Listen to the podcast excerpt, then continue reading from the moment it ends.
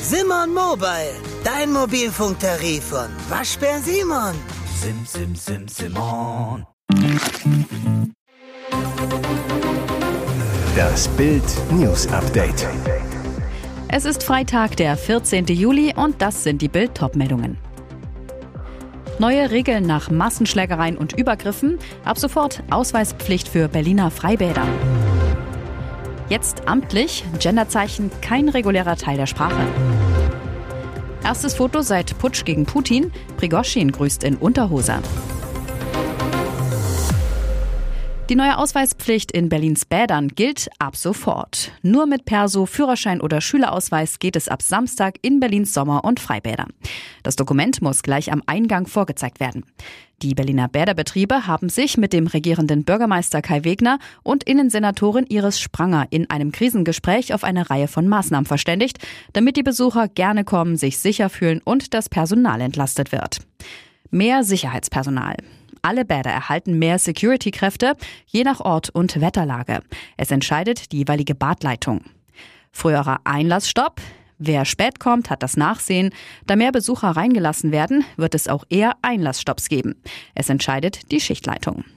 Mobile Polizeiwachen. Der Betrieb der Sommerbäder wird durch den Einsatz mobiler Wachen unterstützt, so zum Beispiel vor dem Sommerbad Kreuzberg. Rutschen und Sprungtürme, sie können wieder genutzt werden. Es entscheidet die Schichtleitung des jeweiligen Bades. Und Sommerbad Kolumbiadamm, das Sommerbad Neukölln wird am Montag wieder öffnen. Gender-Klartext von Deutschlands obersten Sprachhütern. Der Rat für deutsche Rechtschreibung, der über unsere Sprachregeln entscheidet, stuft Genderzeichen nicht als regulären Teil der deutschen Rechtschreibung ein, wie das Gremium am Freitag klarmachte. Aber künftig will der Rat Doppelpunkt, Unterstrich und Sternchen in der Rubrik Sonderzeichen aufführen. Ratschef Josef Lange sagte am Mittwoch, dass man so das Phänomen an sich beschreiben wolle. Der Sprachexperte machte deutlich, dass Genderzeichen auch weiterhin keine regulären Zeichen seien. Der Rat will nun den staatlichen Stellen vorschlagen, das amtliche Regelwerk durch den Abschnitt Sonderzeichen zu ergänzen. Die bisherigen Empfehlungen des Rates sind zugleich nicht aufgehoben, wie das Gremium mitteilte. Lange sagte, die Entwicklung ist nicht abgeschlossen, sie müsse weiter beobachtet werden. Der Sitzung sei eine sehr kontroverse Diskussion vorausgegangen. Zuletzt hatte der Rat im Jahr 2021 empfohlen, Sternchen, Unterstrich, Doppelpunkt oder andere Formen zur Kennzeichnung von mehrgeschlechtlichen Bezeichnungen im Wortinneren zu diesem Zeitpunkt nicht in das amtliche Regelwerk aufzunehmen. Jetzt wäre es auch weiterhin nicht regulär aufgenommen, aber als Phänomen in dem Bereich Sonderzeichen beschrieben. Er grüßt in Unterhose. Wagner-Boss Jewgeni Prigoschin ist auf einem neu veröffentlichten Foto in Unterhose zu sehen. Der Söldnerführer sitzt auf einem Feldbett, offenbar kurz nach dem Aufstehen, in einem Mannschaftszelt. Veröffentlicht wurde das Foto von einem Wagner nahestehenden Kanal auf Telegram. Dort heißt es, dieses ungewöhnliche Foto sei vorher in einigen Chatkanälen aufgetaucht. Laut den Metadaten des Originalfotos sei das Foto um 7.24 Uhr morgens am 12. Juli aufgenommen worden. Warum zeigt sich Brigoschin in Unterhose? Zeigt das Foto eine Entmachtung des Wagner-Führers? Warum macht sich der Multimillionär, dessen Protzvilla kurz zuvor von russischen Sicherheitskräften gestürmt wurde, derart lächerlich? Fragen sich erstaunte Beobachter. Will etwa der Kreml ihn weiter diskreditieren, indem er solch ein Foto verbreitet? Das ist eher unwahrscheinlich. Vermutlich dürfte es sich eher um eine bewusste Inszenierung des Wagner-Chefs selbst handeln. Prigoschin hatte seinen Erzfeinden, Verteidigungsminister Shoigu und Generalstabschef Gerasimov, stets vorgeworfen, sie wären nicht an der Front, würden mit dem Leben russischer Soldaten leichtfertig umgehen. Sich selbst aber und ihre Familien bereichern. Nun also ein Foto des Wagner-Führers in Unterhose direkt nach dem Aufstehen. Was auf den ersten Blick lächerlich wirkt, soll offenbar den Unterschied zwischen Prigoschin und der von ihm verhassten Kreml-Elite noch einmal besonders hervorheben. Limette, Phoenix, Pilz, 108 neue Emojis kommen. Wenn das Leben dir Limetten gibt, dann mach einen Mojito draus. Im September ist es endlich wieder soweit. Neue Emojis lassen die virtuellen Tastaturen heiß werden. Welche Chatbilder dieses Jahr im Rennen sind, hat die Webseite Emojipedia vorgestellt. Die Limette. Im Entwurf sieht sie zwar noch aus wie eine unreife Zitrone, aber noch handelt es sich auch nur um Beispieldesigns kopfschüttelnde Smileys. Die waren längst überfällig. Wer will schon Ja und Nein tippen müssen? Der Phönix für alle Harry Potter-Fans. Außerdem gibt es Entwürfe für einen braunen Pilz und eine gebrochene Kette. Dazu kommen sollen auch vier neue geschlechtsneutrale Familien-Emojis, die durch Silhouetten dargestellt werden sollen. Neben den zehn genannten Emoji-Konzepten enthält die Kandidatenliste für Emoji 15.1 auch Richtungsversionen von sechs verschiedenen Arten von Personen-Emojis. Heißt zum Beispiel, der Jogger und der Rollstuhlfahrer bewegen sich optisch nicht nur nach links, sondern auch nach rechts. Insgesamt ergeben sich daraus 108 neue Emojis, wenn man Hautton und Geschlechtsvarianten einbezieht. Deutlich mehr als im letzten Jahr, da waren es nur 31. Bei den gezeigten Emojis handelt es sich allerdings noch nicht um die finalen Chatbilder, die auch auf unseren Smartphones landen werden, sondern um Entwürfe von Emojipedia. Und jetzt weitere wichtige Meldungen des Tages vom Bild Newsdesk. Nach dem brutalen Ausraster eines Lkw-Fahrers, der am Mittwoch in Stralsund auf zwei Klimakleber losgegangen war und einen davon sogar angefahren hatte, untersuchen Polizei und Staatsanwaltschaft jetzt den Fall.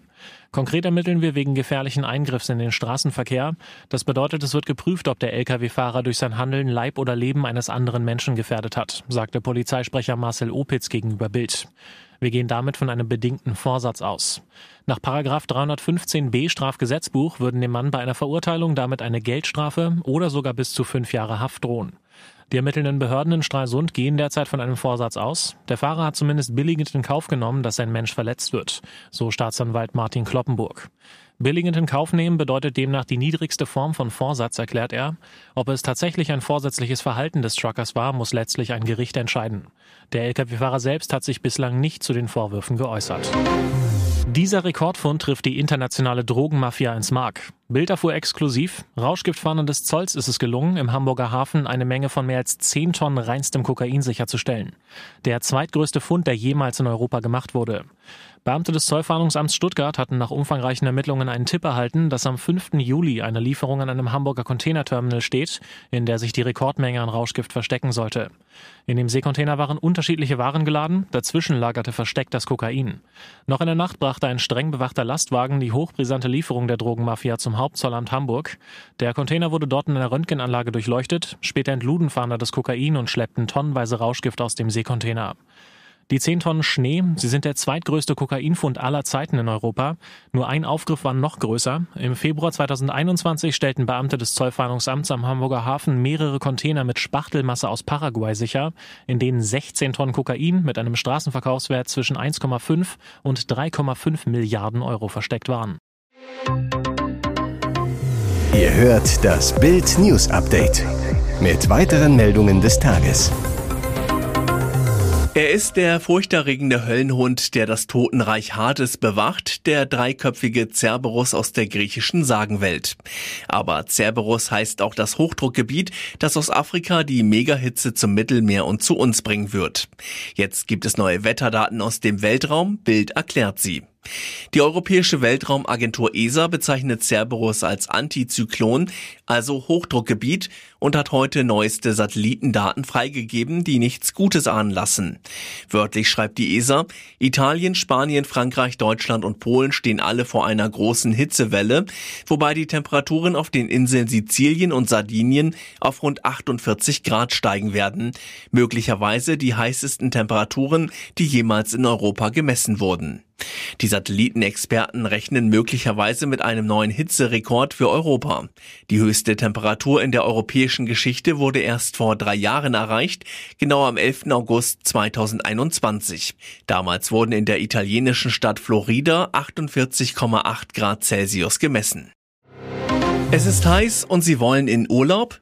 Vorsicht, wenn Sie mit dem Auto verreisen, denn es droht Autobahnfrust. Immer mehr Dinge stimmen auf den deutschen Schnellstraßen einfach nicht mehr. Es erwartet Sie Staufrust. Der ADAC warnt, in diesem Jahr droht mehr Stop and Go auf der Autobahn als in den Jahren zuvor. Ein Grund? Erhöhter Reiseverkehr. Die Deutschen haben nach Corona und dem Teuerjahr 2022 wieder Lust, mit dem Auto zu verreisen. Schon an Ostern und Pfingsten war sehr viel mehr los auf den Straßen als in den Vorjahren. Zu Beginn des Jahres 2023 gab es über 550 Baustellen auf deutschen Autobahnen, auf denen länger gearbeitet wurde. Aktuell dürften es deutlich mehr sein und das wird wohl auch für die kommenden Jahre so bleiben, erklärt der Autoclub Europa. Der Grund dafür ist, dass die Autobahn GmbH jetzt das anpackt, was unter den Verkehrsministern der Vergangenheit jahrelang vernachlässigt worden ist. Die Bestandspflege des Autobahnnetzes. Die Vielzahl maroder Brücken, bröckelnde oder mehrfach gepflegte Straßenbelege sind gefährliche Sicherheitsrisiken auf der Autobahn, die schnellstmöglich beseitigt werden müssen. Was das für Autofahrer bedeutet und welche anderen Probleme beim Reisen auf der Autobahn lauern, lesen Sie auf Bild.de. Hier ist das Bild News Update. Und das ist heute auch noch hörenswert. Dieser Steuervorstoß aus den eigenen Reihen lässt den Kanzler völlig kalt. Vor wenigen Tagen pochte der SPD-Parteivorsitzende Lars Klingbeil auf das Ende des Ehegattensplittings. Jetzt verpasst Bundeskanzler Scholz dem Klingbeil-Vorstoß einen Dämpfer. Das Steuermodell sei Gesetzeslage in Deutschland, aber es gebe natürlich immer mal wieder Diskussionen, ob es nicht unverhältnismäßig ist, gerade bei denjenigen, die ein paar hunderttausend Euro im Jahr verdienen. Den Steuervorstoß von Klingbeil stößt beim Kanzler wohl auf taube Ohren. Scholz beruft sich auf geltendes Recht. Auf die Abschaffung des Ehegattensplittings angesprochen, erklärte Scholz in Füssen weiter, aber für die Normalverdiener hat niemand vor, eine Verschlechterung vorzuschlagen, was jetzt die steuerliche Belastung betrifft. Das glaube ich ist zur Einordnung der Diskussion immer ganz wichtig.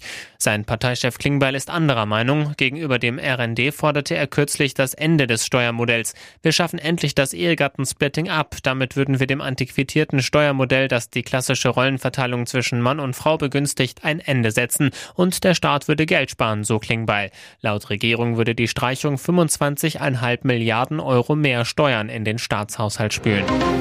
Für Millionen Menschen dürfte das ein heftiger Schlag sein. Die Weltgesundheitsorganisation hat den Süßstoff Aspartam als möglicherweise krebserregend eingestuft. Aspartam wird häufig in Softdrinks, Joghurt und Kaugummi eingesetzt. In den üblichen konsumierten Mengen dürfte es aber kein Problem darstellen, meinen die Experten. Aspartam ist einer von elf in der EU zugelassenen Süßstoffen und einer der am häufigsten verwendeten weltweit. Jetzt gilt er offiziell als möglicherweise krebserregend. Die die WHO ändert ihre Richtlinien trotz der neuen Einstufung nicht. Aspartam wird also nicht verboten. Denn die WHO-Experten sehen in den neuen Studien keine Hinweise darauf, dass ein Verzehr im Rahmen der empfohlenen Höchstwerte gefährlich sein könnte. Wer sich daran halte, setze sich nach derzeitigem Wissensstand keinem höheren Krebsrisiko aus, so die WHO. Verunsicherung dürfte es bei den Konsumenten jetzt trotzdem geben. Ein Softdrink ab und zu oder Kaugummi, da sollte man sich nach jetzigem Stand keine Sorgen machen, sagte Francesco Branca, Direktor der WHO-Abteilung für Ernährung und Lebensmittelsicherheit.